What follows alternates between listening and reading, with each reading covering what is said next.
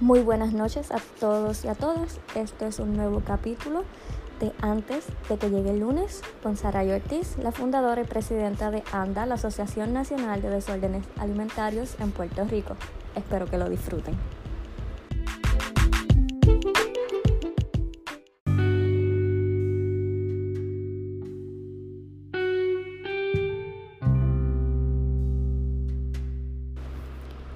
La anoréxica en mi closet.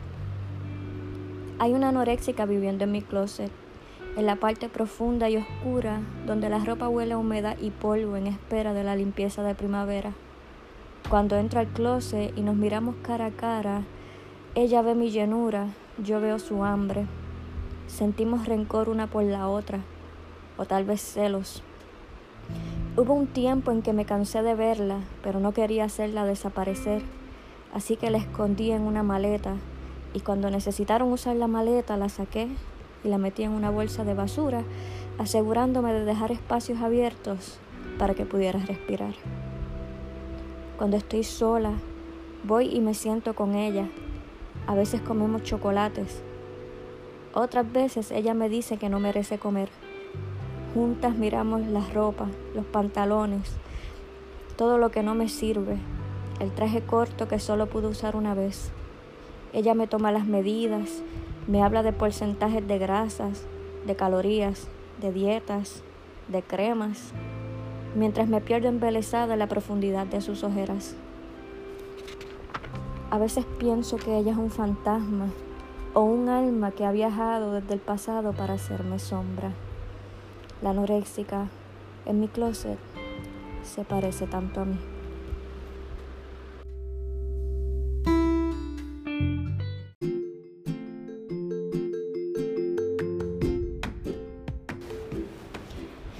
Como ven, comenzamos el programa de hoy con algo un poquito diferente. Es uno de los poemas que escribo para un librito que va a salir reciente, un libro de mayormente prosa poética, en el cual narro las historias de, desde mi hospitalización hasta el proceso de mi recuperación. ¿Y quién es la anoréxica en el closet? La anoréxica en el closet es la persona que sostiene todas las cosas que les recuerdan a su pasado con el trastorno, que no ha aprendido a dejarla ir. Muchas veces guardamos la ropa con una excusa de que algún día vamos a volver a usarla o que quizás la necesitemos o nos trae recuerdos. La anoréxica en el closet quiere convencerte de que es posible volver a estar así de delgada como estuviste en algún momento, olvidando o haciéndote olvidar que llegaste a ese peso utilizando métodos desordenados, causándote dolor, porque el hambre causa dolor. Y haciéndote ver quizás la parte buena o lo bueno que tú recordabas del trastorno, haciéndote olvidar los momentos malos, quizás hospitalizaciones, quizás crisis, ataques de pánico, mareo, desmayos, haciéndote pensar que es posible volver a intentarlo de forma saludable, pero tú y yo sabemos que eso es mentira.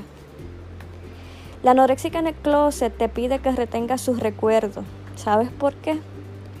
Porque mientras tú las recuerdes, ella tiene la posibilidad de hacerte creer que la necesitas y de convencerte de que regreses con ella, de hacerte recaer. Los trastornos alimentarios son como una relación de pareja abusiva, una relación tóxica, en la cual el trastorno, sea cual sea, sea anorexia, bulimia, los atracones o binge eating, nos hacen creer que los necesitamos. ¿Por qué? Porque muchas veces vienen como mecanismo de defensa, como un mecanismo para poder soportar quizás algún trauma o alguna experiencia de nuestra vida. Nos convence de que no podemos vivir sin ellos. Por ejemplo, si comenzaste el trastorno como un método para lidiar con el bullying y ya con el tiempo pues ya saliste de esa situación de bullying, ya no necesitas el mecanismo de escape pero el trastorno te hace creer que sí lo necesitas. Y el ciclo del trastorno es parecido al ciclo de maltrato, en el cual después de una crisis, pues quizás tratas de, tener un poco de control, tratas de, de decir, no, todo esto va a mejorar, voy a poner de mi parte, ya tú verás que sí. Pero a la que se avecina un problema, las cosas se empiezan a poner tensas hasta que recaes nuevamente en la parte de no comer o de comer demasiado o de provocarte el vómito. También surge de que hay personas que tienen bulímicas en su closet. Y perdona que lo digas y lo quiero traer como simbolismo. Yo conocí una persona que literal tenía eh, dentro de las cajas de zapatos, guardaba los dulces que iba a comer en el siguiente atracón. Era como que no lo hacía todos los días, pero el día que sí le tocaba darse el atracón, era como una fiesta. Ahí había de todo, había cajas de cereales, bolsas de doritos, eh, ponía a enfriar el refresco. Y también tenía en el closet eh, bolsas de basura para que cuando terminara todo el proceso no solamente deshacerse de la basura, sino también que vomitaba en esa bolsa a veces tenía que esconder la bolsa dentro del closet y al otro día o ese mismo día, en el momento que pudiese, montarse en el carro y, y llevarla a otro lugar para que nadie en su casa se diera cuenta. Eso nos hace ver aún más que las conductas desordenadas no están bien porque si fuera algo común, si fuera algo normal, no nos sentiríamos en la necesidad de hacerlo escondida. Eso significa que un mecanismo de escape negativo. Y la binge eater en el closet hace lo mismo, solo que no vomita. Pero muchas veces esconde en el fondo de la nevera un bizcocho para que nadie se lo coma o sus chocolates. O lo esconde en la alacena o en la cartera o en un lugar donde sabe que nadie va a encontrar ese alimento que está guardando para ese, para ese momento especial del atracón. Y lo mismo pasa con las personas que se alimentan emocionalmente, que quizás no se dan el atracón de momento o al momento, pero sí guardan alimentos que le llaman comfort food, que son alimentos que le hacen sentir bien. ¿Y por qué le hacen sentir bien? Bueno, porque hay alimentos que literalmente liberan endorfinas, eh, como dopamina y serotonina, que nos hacen sentir felicidad, que nos hacen sentir amor. Y hay veces que tenemos este vacío emocional tan fuerte que recurrimos, recorremos, perdón, eh, recorrimos y recurrimos a las comidas eh, para liberar esa sensación de alivio y sentirnos bien, pero el problema es que la reacción hormonal solamente va a durar poco tiempo. La reacción química del cerebro va a durar poco tiempo. Y por esto es que caemos en un ciclo repetitivo. En la anorexia, por ejemplo, el lograr comer poco y tú poder calcular que comiste menos calorías hace sentir un efecto de triunfo, como cuando ganas una competencia porque aunque te estás literalmente matando de hambre, estás logrando algo que muchos seres humanos no pueden lograr, que es comer pocas cantidades de comida.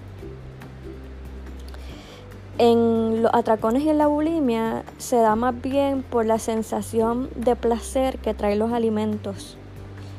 Lo mismo pasa con las personas que, que se cortan, que son como dicen cutters, que hacen self-harming, se hacen daños ellos mismos. ¿Por qué? Porque cuando la persona se corta, como hay una respuesta de dolor en el cuerpo, el cuerpo envía endorfinas para calmar el dolor. Y esas endorfinas tienen un efecto, digamos, como narcótico en nuestro cuerpo. no solamente nos hace sentir bien, elimina el dolor y es como si fuera un momento de estar bajo anestesia. El problema es que en esta situación, la primera vez que te cortas, quizás cortarse una vez sea suficiente, pero con el tiempo vas a necesitar cortarte más veces para poder llegar a sentir la misma sensación y quizás la misma euforia. Y con el tiempo eh, la piel pierde sensibilidad y puedes llegar inclusive a matar los nervios que hay en esa área. Y de esta forma también se podría desencadenar un suicidio involuntario, es decir, la persona solamente quería cortarse para aliviar el dolor, la frustración, el miedo que tenía, pero al su piel ya no sentir, entonces se cortó profundamente lacerando una vena que si no se atiende a tiempo puede causar la muerte. También este tipo de cortaduras constantes puede causar que salgan úlceras en la piel, que, que por ejemplo pongas el brazo en una hornilla prendida sin darte cuenta, te estás quemando pero no lo sientes. ¿Por qué? Porque ya el área está muerta. ¿Y por qué traigo esto a colación? Porque como hablamos la semana pasada, la segunda causa de muerte en personas con trastornos alimenticios es el suicidio. Y del suicidio yo diría que en la mayor parte de los casos no se llega de la noche a la mañana, no es algo que, que tú dices, te levantas y se te ocurre la idea y lo haces. Es algo que uno medita por mucho tiempo y que hasta se planifica.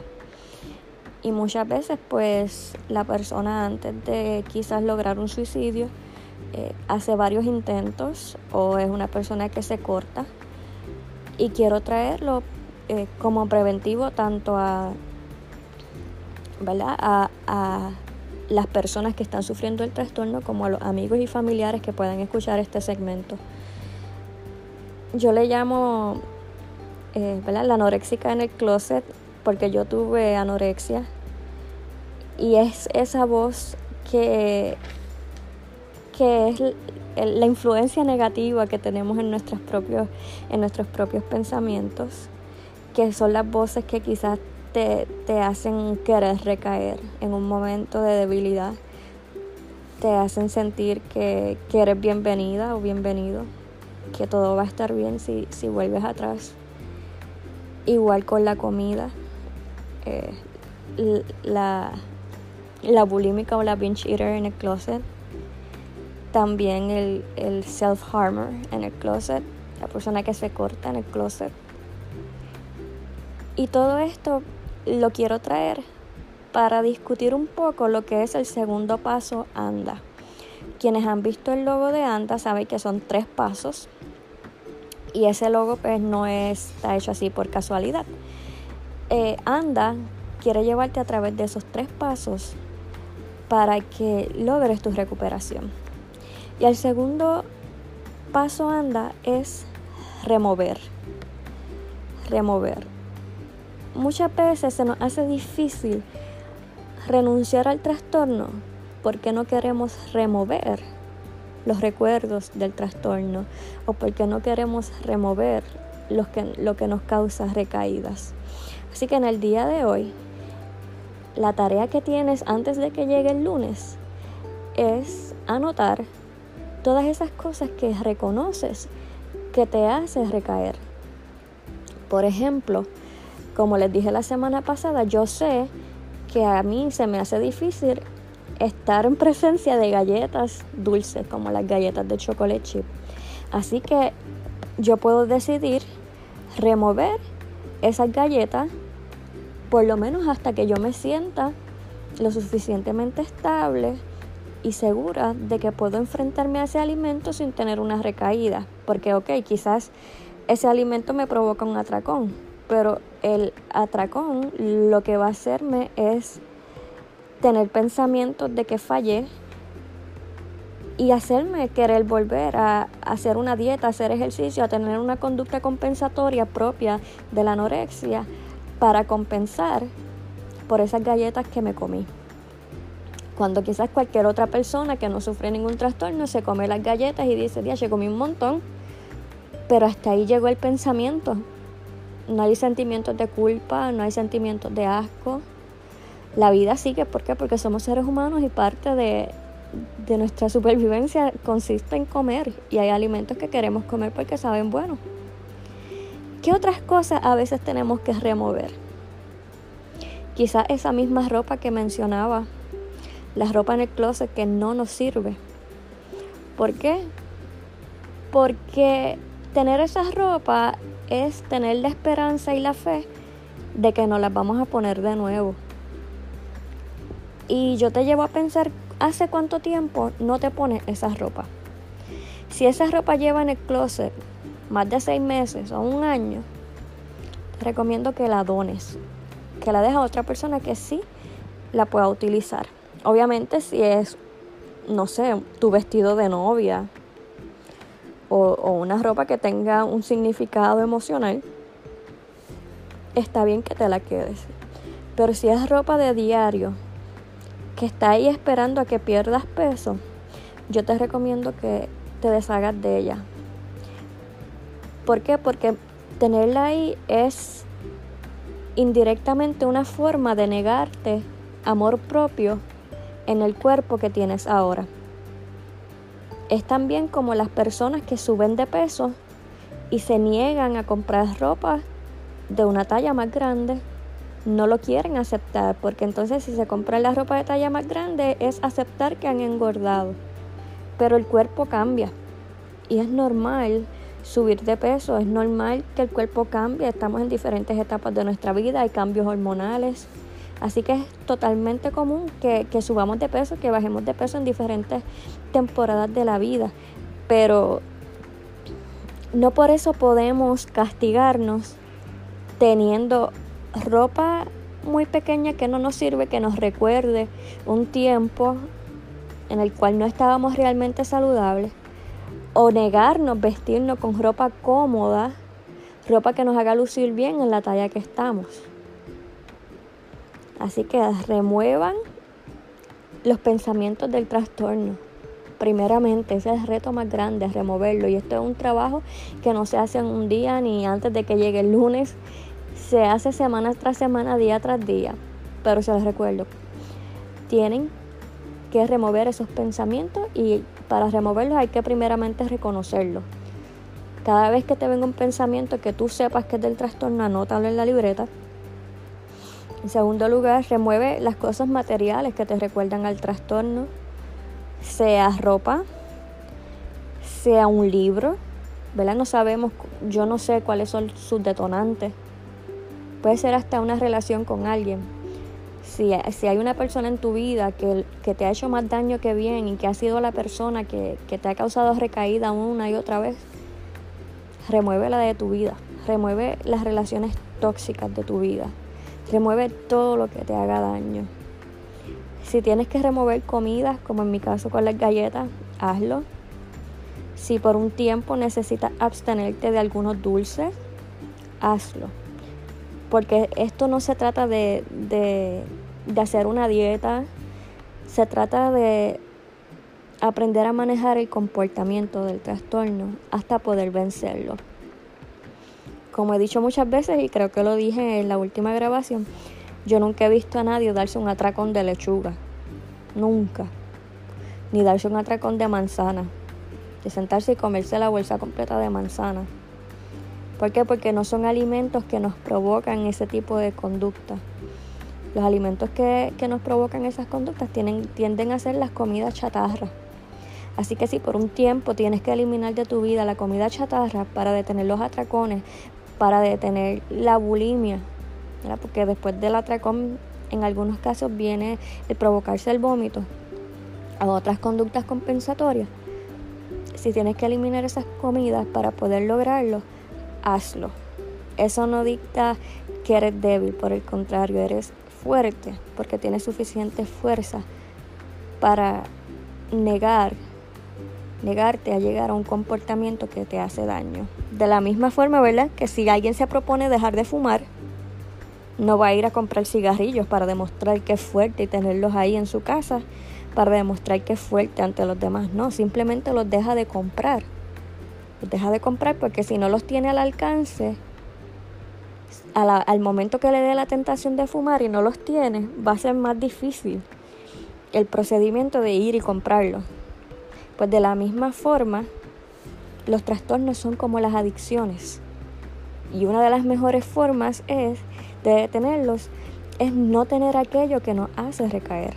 No tener sea los alimentos, no tener la persona que, que quizá marcó tu vida, entre otras, entre otras cosas. Como mencioné lo de self-harming, lo de hacerse daño y cortarse, de la misma forma, tampoco tenga esos utensilios a la mano. Yo sé y yo entiendo que tener una navaja para aliviar las emociones en un momento dado nos da cierto tipo de seguridad, de la misma forma que la persona que fuma cuando está ansiosa o utiliza drogas o toma alcohol. Como, digo, todos estos eh, comportamientos adictivos funcionan similarmente. Y es, mejor no tenerlo y evitar el accidente a, tenerlo y que un día pase algo lamentable a lo cual no podamos darle atrás al tiempo y cambiar la historia. Remover obviamente deja un espacio vacío tú remueves algo de un lugar, ejemplo, tienes una decoración encima de la mesa y la remueves, queda vacío ese espacio. Y, y las personas que estaban acostumbradas a ver eso ahí, pues van a preguntar dónde está el arreglo, dónde está la base, dónde están las flores, porque se acostumbraron a verlo. De la misma forma, cuando remueves algo del trastorno, tienes que reponerlo con algo positivo. Los trastornos son eh, mecanismos de escape negativos. Así que cuando los remuevas y vas removiéndolos y vas sustituyendo comportamientos negativos por comportamientos positivos, tienes que tomar nuevas ideas, nuevos hobbies para que te ayuden a, a ese espacio. Mira, porque a veces hasta por aburrimiento comemos. Así que no vamos, vamos a, cubrir nuestras propias espaldas, vamos a cubrir esos espacios vacíos con cosas buenas. Los ejemplos que puedo dar de mecanismos de escape positivos son tan numerosos como, como, como ideas creativas pueda tener la persona. Pintar, sea pintar de, con pintura acrílica en un lienzo, pintar este, el, el libro de colorear de adultos, pintar la casa, pintar rocas. Yo he visto personas que pintan rocas y se ven tan hermosas. Eh, ¿Qué más? Montar rompecabezas. Hay personas que les gusta montar rompecabezas porque mientras van colocando las piezas les ayuda a reflexionar sobre la vida, sobre cómo la vida eh, es un proceso de pieza a pieza, no de un todo. Eh, la jardinería, a mí me encanta la jardinería, sembrar, podar, eh, todo, todo lo que tenga que ver con eso. Si tienes mascota, pues puedes determinar que vas a salir a, con tu mascota a caminar o a jugar con ella fuera un rato. Eh, visitar a personas, inclusive ancianos, puedes tomarte una meta de visitar una vez a la semana un asilo de ancianos o cada dos semanas, una vez al mes visitar los enfermos, escribir, escribir un cuento, escribir poesía, escribir tu biografía, leer, leer novelas, cuentos, lo que te guste. Realmente hay un sinnúmero de, de mecanismos de escape positivos que puedes poner a la práctica. Aprender algo nuevo, aprender un idioma. Yo, por ejemplo, quiero aprender a tejer, pero quiero aprender a tejer en la técnica de las dos agujas mi abuela me había enseñado de pequeña, pero la técnica de una sola aguja. Yo quiero aprender con las dos agujas, siempre me ha, me ha parecido fascinante y es algo que quiero aprender. Y también, ¿verdad? En el pasado estaba, tenía fascinación por aprender idiomas, así que aprendí idiomas. Todo lo que te propongas lo puedes lograr. Y hoy quiero que grabes en tu mente antes de que llegue el lunes que tú puedes más que el trastorno, que tú puedes más que lo que tú sientes. ¿Y por qué te lo digo?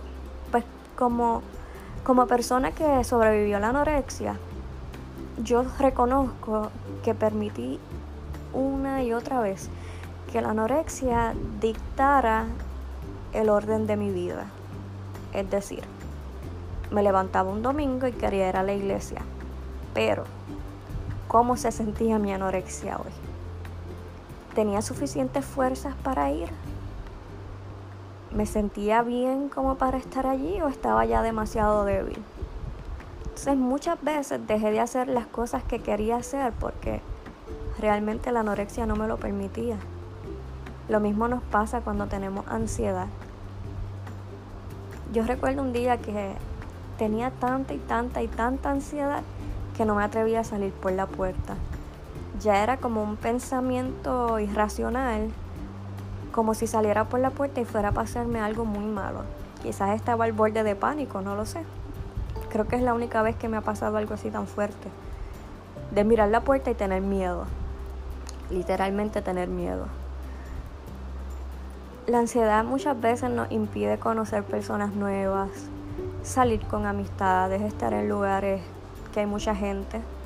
Y cuando se tiene un trastorno, pues peor todavía que tenemos la ansiedad de comer al frente de los demás, ir a comer a restaurantes o ir a comer con la familia que vamos a estar discutiendo también prontito porque ya se acerca la, la celebración de Acción de Gracias, Navidad, Reyes y todo lo que celebramos en, en, el año, pero esta fecha pues tiende a ser la más fuerte y, y, y sé que muchas personas sufren a causa de esto.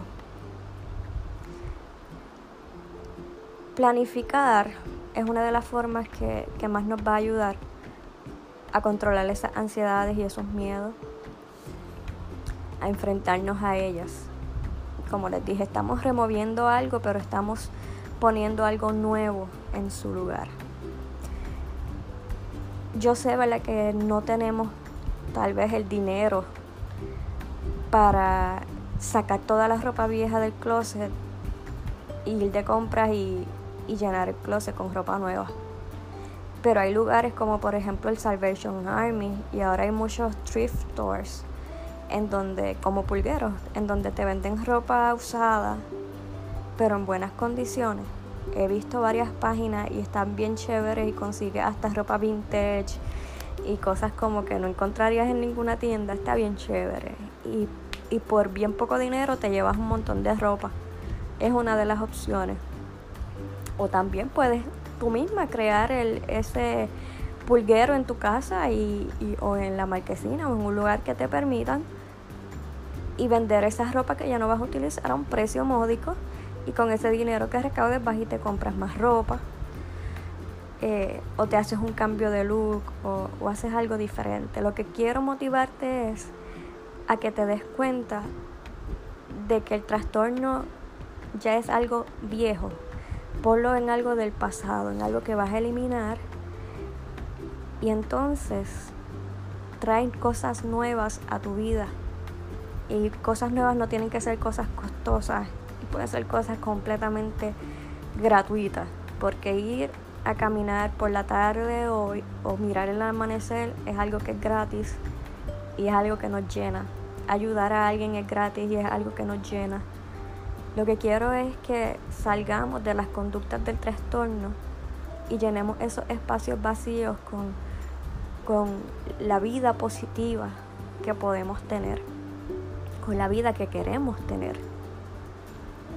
Antes de que llegue el lunes, antes de que comience una nueva semana, quiero que te preguntes qué yo quiero hacer o qué yo quiero ser, qué persona yo deseo ser, cuál es la persona que yo siempre soñé y que ahora no soy a causa del trastorno, de la depresión y de la ansiedad. Esa persona todavía puedes desarrollarla en ti. Mientras haya vida, hay esperanza. Mientras haya tiempo, tienes la oportunidad de hacerlo. No importa la edad que tengas, realmente no importa.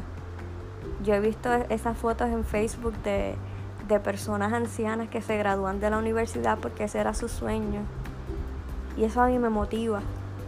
Porque yo digo, porque aunque yo sienta que ante la sociedad yo me haya atrasado en algunas metas, la verdad es que yo puedo cumplirlas a cualquier edad de mi vida y como quiera van a seguir significando lo mismo.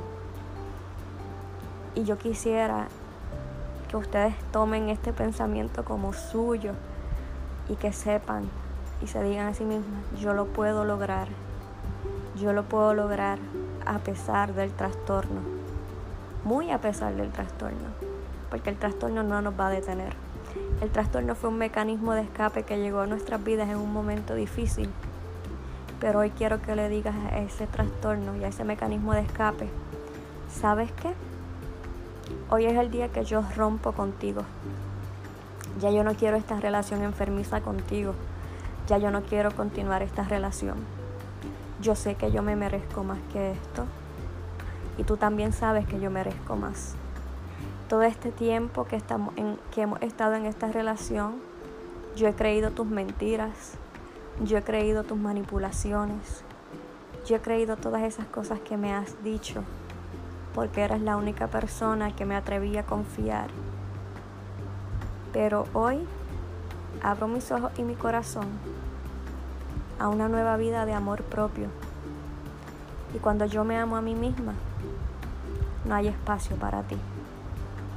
Así que yo te dejo libre y espero que no vuelvas a hacerme daño ni hacerle daño a nadie más. Yo hoy soy una mujer fuerte o un hombre fuerte, si, hay hombres escuchándonos, porque los hombres también sufren trastornos. Yo soy fuerte, yo soy valiosa y valioso. yo soy la persona que yo quiero llegar a ser. Y ya soy esa persona porque tengo las cualidades en mí. Antes de que llegue el lunes, escribe. Escribe todas esas cosas que vas a remover, aunque tengas que tapar el espejo, porque he visto esos casos en donde el reflejo en el espejo es uno de los detonantes. Así que si tienes que tapar el espejo, o sacar ropa, o sacar personas, sacar libros, sacar fotos, lo que sea que tengas que sacar, que te está haciendo tener recaídas, adelante. Y una vez que remuevas todo eso, entonces escribe qué cosas quieres adoptar nuevas en tu vida, cuáles van a ser tus nuevos hábitos, cuáles van a ser tus nuevas rutinas de amor. Y finalmente, escribe cuál es la persona que yo quiero ser, cuál es la persona que antes de que comience el lunes voy a tener en mente para que cuando empiece el lunes me voy a levantar decidida, sabiendo que estoy un paso más cerca de convertirme en esa mujer o en ese hombre. Espero que hayan disfrutado este podcast. Es para mí una bendición poder compartir con ustedes, poder estar con ustedes en una u otra manera, ¿verdad? Eh, eh, compartiendo esta experiencia y siendo parte de su proceso de recuperación. Saben que pueden contar conmigo, pueden contactarse conmigo a través de la página de Facebook ANDA, Asociación Nacional de Desórdenes Alimentarios Inc. Y también nos pueden conseguir en Instagram como anda.pr en ambas plataformas. Pueden dejar un mensaje y vamos a estar comunicándonos a la brevedad posible. Eh, queremos que seas parte de ANDA, especialmente si estás sufriendo un desorden alimenticio. Queremos darte todas las herramientas necesarias para que puedas salir adelante. Esa es nuestra misión y queremos que con nosotros des esos tres pasos para que te recuperes. Tengan un bendecido fin de domingo y una gran, gran semana. Que comiencen con mucha fuerza, muchas bendiciones y con mucho entusiasmo. Esta es Sara Ortiz, fundadora y presidenta de ANDA, la Asociación Nacional de Desórdenes Alimentarios de Puerto Rico. deseándoles muy buenas noches.